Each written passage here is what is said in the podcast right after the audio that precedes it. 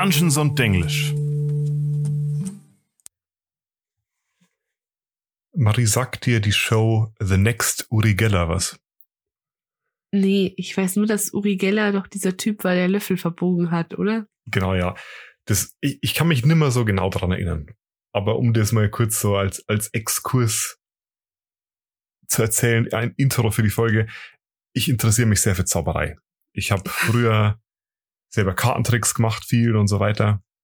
Ist super. Auf jeder Familienfeier fragt immer jeder, ob Aaron ein Kartendeck dabei hat und Aaron immer so, nee, zufällig nicht. Ja, inzwischen habe ich, es ist halt nervig, der Kartentrick-Typ zu sein, weil dann, sobald du Karten dabei hast, musst du ständig Kartentricks machen. Deswegen habe ich jetzt nur noch manchmal welche dabei, wenn ich echt Bock drauf habe. Aber darum geht's nicht. Es geht darum, es gab da früher eine Show, da ging es eigentlich nicht um Zauberei, sondern um Mentalisten. Ganz berühmter Mentalist Uri Geller und der hatte eine Show, die hieß The Next Uri Geller, wo es darum ging, der nächstbeste berühmte Mentalist zu werden. Und 2008 gab es da einen Teilnehmer, der tatsächlich als Sieger aus der Show herausging und der hieß Vincent Raven. Oh, den kenne ich. Ist das nicht der, der irgendwie angezeigt wurde jetzt und einen Gerichtsprozess am Laufen hat? Oh, so genau weiß ich es nicht. Ich weiß nur, dass er mega kontrovers ist. Aber genau, Vincent Raven war damals immer schon so ein Meme. Das war 2008. Das heißt, da war ich irgendwie, boah, keine Ahnung, zwölf oder so. Ich war acht. Und wir haben damals uns immer super lustig gemacht über diese ganze Next Uri Geller Action. Weil Uri Geller selber war auch schon immer so ein Meme mit seinem Achat, Stein, Schalosch. Und Vincent Raven, der so auf mega edgy getan hat. Und ja, Gibt's nicht irgend so ein Magie-Pokémon, das an Uri Geller angelehnt ist? Ja, es gab da Simsala oder Kadabra und ich glaube im Original, entweder im Japanischen oder im, ja, ich glaube im Original Japanischen hatten sie irgendwie Probleme, weil irgendwie sie nach, sie das Pokémon nach Uri Geller benannt haben oder so und da gab es dann einen richtigen Rechtsstreit. Jedenfalls, warum ich da eigentlich drauf kam, war, weil es heute nicht um Vincent Raven geht, sondern es geht um die Raven Queen auch bekannt als die Rabenkönigin. Das war irgendwie ganz schön weit hergeholt. Ja, ich weiß auch nicht. Ich habe nur in meinen Notizen gesehen, oh, Raven Queen, Vincent Raven, reden wir mal über Uri Geller. Kennst du die Rabenkönigin? Nee. Noch nie von ihr gehört. Den Namen habe ich schon gehört und ich glaube, wir haben auch bestimmt schon mal über sie geredet. Ich habe mir nahe dazu ihr gemerkt. Die wurde jetzt schon ein paar Mal angefragt tatsächlich. Und ich dachte, das ist mal ein nettes Thema zum Zwischendurch drüber reden, weil sie eine ganz spannende Person ist. Person ist vielleicht gar nicht das richtige Thema. Sie wird nämlich ständig und überall erwähnt in den D&D-Büchern, aber meistens nur so am Rande. Mordenkainens hat einen längeren Artikel über sie drin, ich glaube so anderthalb Seiten, aber das war's. Ansonsten wird sie immer nur so ein bisschen angeschnitten. Die Rabenkönigin ist ein mächtiges etwas Wesen, das im Schattensaum wohnt und von den Shadakai, den Schattenelfen, als Göttin verehrt wird. Nicht nur von den Shadakai wird sie angebetet, du kannst auch als Spieler die Raven Queen als Göttin anbieten, wenn du das möchtest. Zum Beispiel als Priester. Sie vertritt da die Domänen Leben und Tod.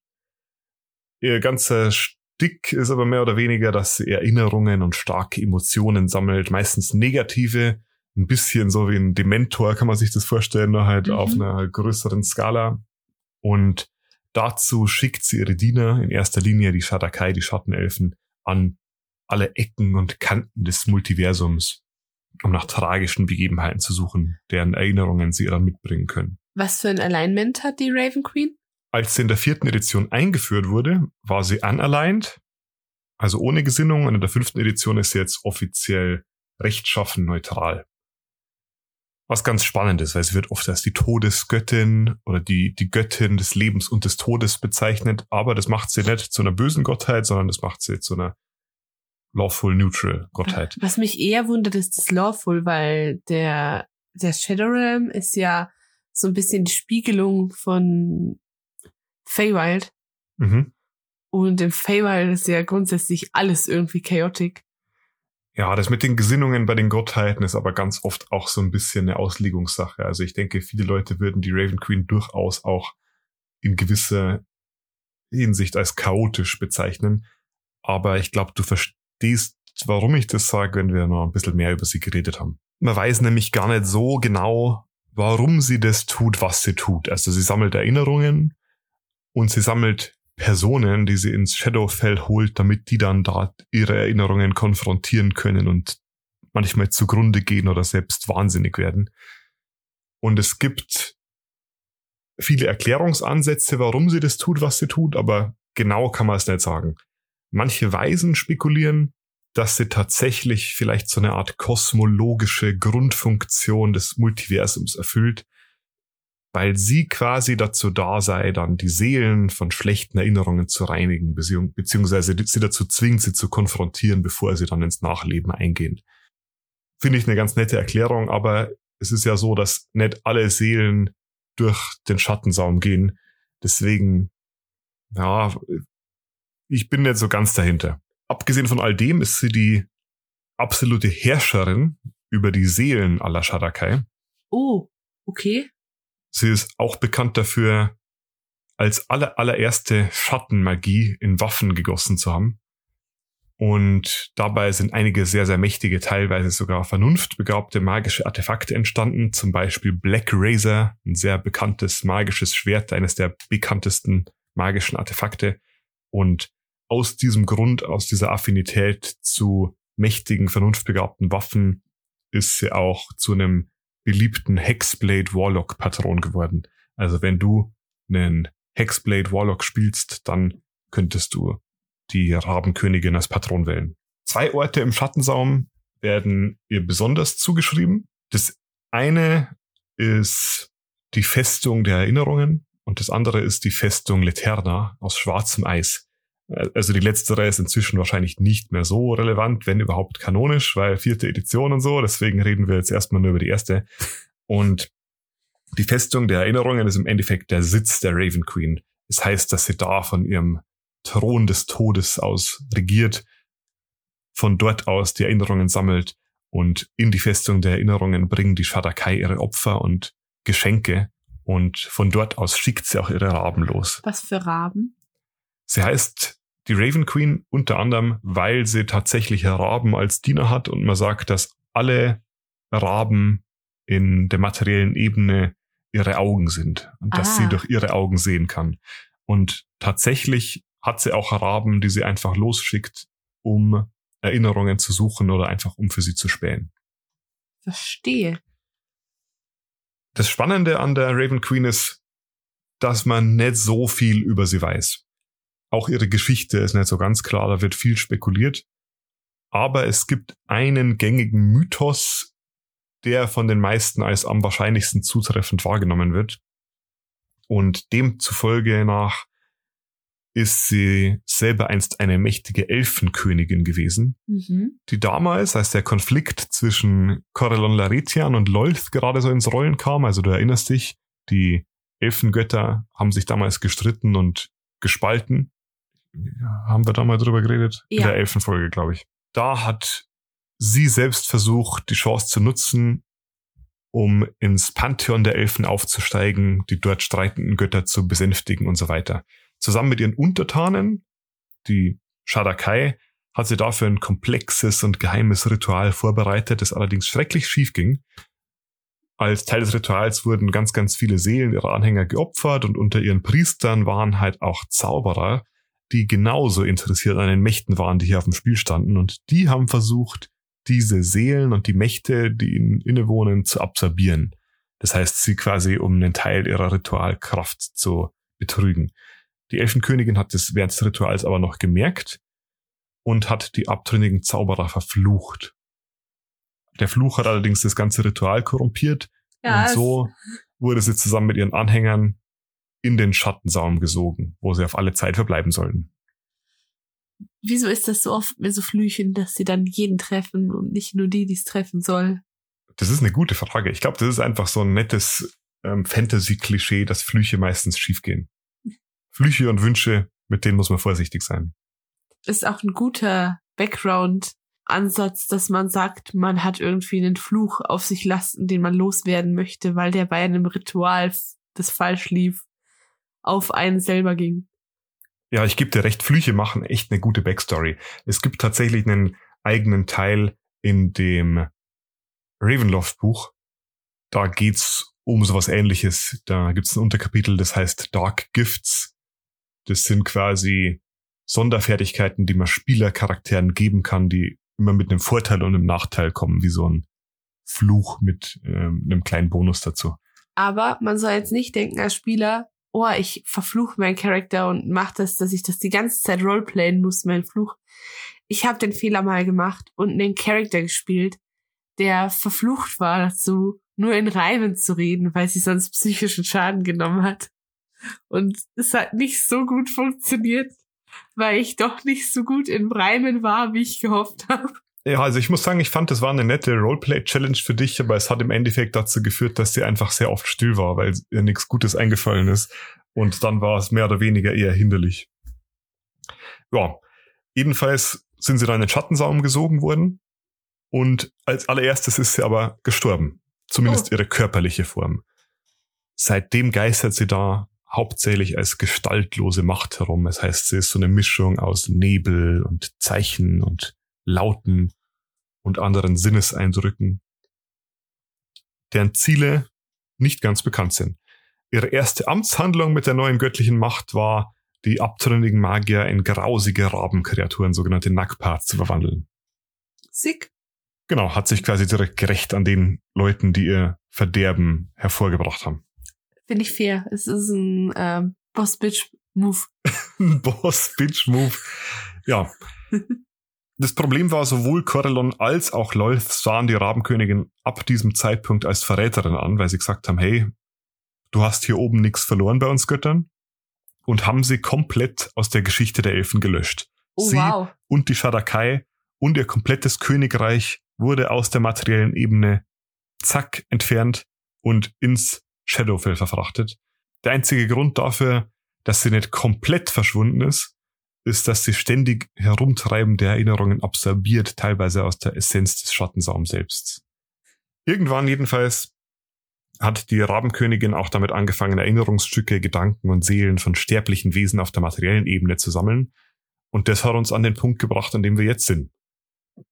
An welchem Punkt sind wir denn jetzt? Ja, an dem, wo sie irgendwie Raben aussendet auf die materielle Ebene, die dort als ihre Augen und Ohren herumflattern und ihr irgendwie vielversprechende Seelen bescheren. Und an dem Punkt, wo die Shadakai, die Elfen, die eben durch den Fluch der Rabenkönigin daran gebunden sind, ihr für immer zu dienen, mehr oder weniger ihre Leben damit verbringen, das zu tun, was sie von ihnen verlangt. Das heißt, wenn die Rabenkönigin von irgendeinem begehrenswerten Gegenstand, einem Gedanken, einer Erinnerung oder so auf der materiellen Ebene erfährt, dann schickt sie die Shadakai dahin und leitet sie mit Hilfe der Raben zum Ziel. Und dann stehlen sie das Erinnerungsstück oder extrahieren ihre Diener dann den Teil der Seele, nach dem verlangt wird, und bringen ihn zurück in die Schattenlande. Also wenn man es genau nimmt, ist das eine lawful neutral Gottheit, die einfach einen gesamten Sklavenstamm unter sich hat muss dazu sagen, die meisten Götter haben in gewisser Hinsicht eine Dienerschaft ja, unter dann, sich. Dann ist es nicht mehr so schlimm mit der Sklaverei. Äh, ja, Sklaverei ist so eine Sache. Die Shadakai liegt halt quasi in ihrer Natur, der Raven Queen zu dienen. Die wenigsten fühlen sich da jetzt wirklich gezwungen dazu, wobei die Shadakai so eine Ausnahme sind, weil sie eine bisschen traurige Existenz führen. Aber man könnte genauso gut sagen, oh, die Modrons, die müssen immer dem Primus dienen, diese Sklaven. Hm. Und die Modrons sehen das halt nicht als sind Sklaverei. Sind die Modrons nicht Konstrukte? Äh, ja, aber sie sind lebendige Konstrukte. Oh, da kommen wir jetzt gerade zur Detroit Become Human Debatte. ja, gut, aber nicht, das ist besser eine Debatte für eine andere Podcast-Folge. Die Frage, die man sich jetzt natürlich stellen kann, ist, wie interagiert die Raven Queen mit dem Rest der, der Welt oder dem Rest der Welten. Und natürlich ist es so, als Göttin der Finsternis und des Todes und der schlechten Erinnerungen, bla bla bla, ist sie natürlich nicht bei so besonders vielen Leuten beliebt. Aber vielleicht überraschenderweise ist sie auch insbesondere bei den selber unbeliebten Leuten extra unbeliebt. Ja, also ich kann mir das schon vorstellen, dass so jemand wie Asmodius das weniger geil findet, wenn du noch jemand anderes rumgeistert, der ultra geil auf Seelen ist. Das ist das eine. Ein anderer ganz, ganz gerne genannter Erzfeind von ihr ist Wegner. Oh, weil, echt? Ja, weil er unglaublich eifersüchtig ist, dass sie so eine verrückte Macht über Seelen hat und er nicht. Und ich meine, ihr ganzes Ding ist halt Wissen und Erinnerungen anzusammeln und Wegner ist der Gott der Geheimnisse. Deswegen gibt's halt auch einen gewissen äh, Interessenskonflikt, wenn man es so nennen will. Und die Shadakai, die betteln sich deswegen auch ständig mit den Wegner-Anhängern. Och, Menno, jetzt weißt du mehr wie ich. Gib mir deine Geheimnisse. Nee, ich erzähl dir nix. Nix, sag ich dir. Soll ich dir da mal einen Schwank aus meiner Kindheit erzählen? Ich, ja. Ich habe eine Nachbarin, das ist die Lena. Und die Lena, die ist ein paar Jahre älter als ich. Und ich habe als kleines Kind mit der immer Barbie gespielt. Mhm. Und weil die Lena ein paar Jahre älter war als ich, kann sich die da immer noch viel besser dran erinnern. Weil als ich fünf war, war die schon zehn. Mhm. Und die Lena hat immer jede Barbie-Puppe gehabt, die ich gerne gehabt hätte. Und da waren super hübsche dabei. Und die Lena hat mir immer nur die hässlichen gegeben und sie hat sich selber die hübschen genommen. Wow. Und dann habe ich gesagt, so, ich bin dann immer aufgestanden, mein Kopf ist hoch, ich war da fünf, mein Kopf ist hochrot geworden. Und ich habe gesagt, wenn du mir die schönen Barbies nicht gibst, bist du nicht mehr meine Freundin und ich gehe jetzt nach Hause. Dann bin ich immer aus ihrem Zimmer rausgegangen und statt heimzugehen, habe ich mich auf die Treppe gesetzt, die Arme verschränkt und gewartet, bis sie kommt und mich holt. Und das erzählt sie mir bis heute. Jetzt ist die Frage, Marie, bist jetzt du in der Geschichte Wegner oder die Rabenkönigin? Ich bin in der Geschichte Wegner. wow. Aber ich fand, das hat gerade so symbolbildhaft ganz gut gepasst. Ja, ich meine, du hast quasi dein Auge auf die Barbies geworfen. Und, und ähm, die waren quasi die Erinnerungen, die ich gern gehabt hätte. Ich, ich stelle mir das auch so ein bisschen vor, weißt du, sie sammeln ja beide Geheimnisse und Wegner geht einfach so durch die Gegend, so irgendwie, geht durch die, durch die Banken der großen Städte und sammelt PIN-Nummern oder so. Hehehe, Geheimzahl, bitte gib mir deine PIN. Das ist noch ein Geheimnis auf meiner Liste. Das, okay, nee, gut. Okay, aber Sorry. Ja. Anderes Beispiel für einen Feind von ihr ist der gute Dämonenprinz Orkus weil der nämlich seit Ewigkeiten versucht, den Schattensaum unter seine Kontrolle zu bringen. Und da ist ihm natürlich eine gewisse formlose Königin von schwarz gefiederten Vögeln im Weg. Ja, und als letztes, als ähm, gutes Beispiel sind natürlich besagte Nakpa selbst erwähnen. 13 Stück an der Zahl, die verfluchten Magier, die damals ihren Fall ah. ins Rollen gebracht haben. Die haben Setblocks in der fünften Edition und sind sowas wie böse, verwandelte Warlocks, kann man sich das vorstellen. Wobei es inzwischen wahrscheinlich aber am ehesten so ist, dass sie, also sie nehmen jetzt keine Erzfeindsrolle per se ein, sondern ich vermute, dass die Raven Queen sie inzwischen eher bewusst am Leben lässt, weil ein Leben in ewigen Qualen eben doch eine bessere Strafe als ein qualvoller kurzer Tod ist. Wenn man jetzt selber eine Kampagne spielt, finde ich, kann man die Raven Queen schon einbinden. Also das bietet sich an vielen Stellen an. Wie gesagt, in den offiziellen Büchern wird sie oft nur so am Rande erwähnt. Aber es gibt durchaus Möglichkeiten, wie Spielercharaktere selber näher an sie rankommen, beziehungsweise vielleicht sogar mit ihr in Kontakt treten könnten. Mordenkainens zum Beispiel schreibt, dass die wahrscheinlichste Art und Weise, wie ein Spieler auf die Raven Queen treffen könnte, in dem Moment ist, in dem er dem Tod am nächsten steht. Also gerade zwischen zwei Todesrettungswürfen oder so. Oder noch schlimmer, ähm, wenn er gerade gestorben ist und kurz vor seiner Wiederbelebung, falls es denn eine geben sollte auf höherem Level. Und die Raven Queen könnte dann vielleicht einen Auftrag haben im Austausch gegen eine vielleicht bevorstehende Wiederbelebung oder so. Oder den Spieler beauftragen, eine bestimmte Erinnerung oder ein bestimmtes Artefakt für sie zu bergen oder einen ihrer Feinde zu konfrontieren wie bei den meisten überstarken Bösewichten oder in dem Fall sogar Göttern ist es wahrscheinlich aber irgendwie doch angebrachter, nicht sie selber ins Spiel zu bringen, sondern Diener oder Verbündete von ihr. Vielleicht ihren Kult. Sie hat nämlich durchaus eine ganze Menge an Anhänger, den Rabenkult, die ihren Raben und Shadakai aushelfen. Ich habe schon mehrere ganz coole Kampagnenideen gelesen, wo der Kult der Raven Queen zum Beispiel versucht hat, sie irgendwie aus dem Schattensaum zu befreien und die Spieler das Ganze dann verhindern müssen, weil sonst der Kosmos aus den Fugen gerät und so weiter. Oder Klingt echt cool. andersrum, die Spieler sind vielleicht gerade alle gestorben und kriegen von der Raven Queen irgendwie eine zweite Chance oder so. Sie macht einfach einen echt coolen, versatilen Plotpoint her. Ja. Ja, im Endeffekt sind wir damit aber durch. Ich glaube, das war jetzt eine, eine ganz kurze Folge. Haben wir ja jetzt mal, ist, glaube ich, ganz gut, wenn man das mal so ein paar Mal für zwischendurch. Ich hab, wir haben ja viele Zuhörer, die uns nicht chronologisch hören, mhm. sondern immer das, worauf sie Bock haben. Und wenn da mal wieder eine Folge mit 25 Minuten drin ist, dann ist das, glaube ich, auch ganz gut. Ja, eine Frage stellt sich noch, Marie. Auf einer Skala zwischen einem und 13 Nackpaars, was gibst du der Rabenkönigin? Ich gebe ihr 11,5 Nackpaars. Sie hat nicht so viel Lore, aber ich finde sie heller cool. Finde ich fair. Gut. Sie hat da so ein bisschen Überschneidung mit der Lady of Pain. Vielleicht reden wir über die auch nochmal. Das ist die, die Herrscherin von Sigil, der Stadt der Türen. Mhm. Über die weiß man auch nix. Also fast nix. Und das Spannende ist, es heißt, die zwei haben eine gewisse Connection zueinander. Nur die Lady of Pain weiß, was die Raven Queen tatsächlich für Absichten hat. Ah. Aber okay. das ist quasi alles, was man weiß über die zwei. Wenn ihr auch außerhalb unseres Podcasts mal gern was mit uns zu tun hättet, dann könnt ihr gerne unseren Discord joinen. Da ist mittlerweile eine ganz schöne Community angesammelt und tauschen sich regelmäßig über D&D in sämtlichen Themen aus. Genau, unseren Discord findet ihr über unser Instagram, wo wir ab und an auch Stories und so posten.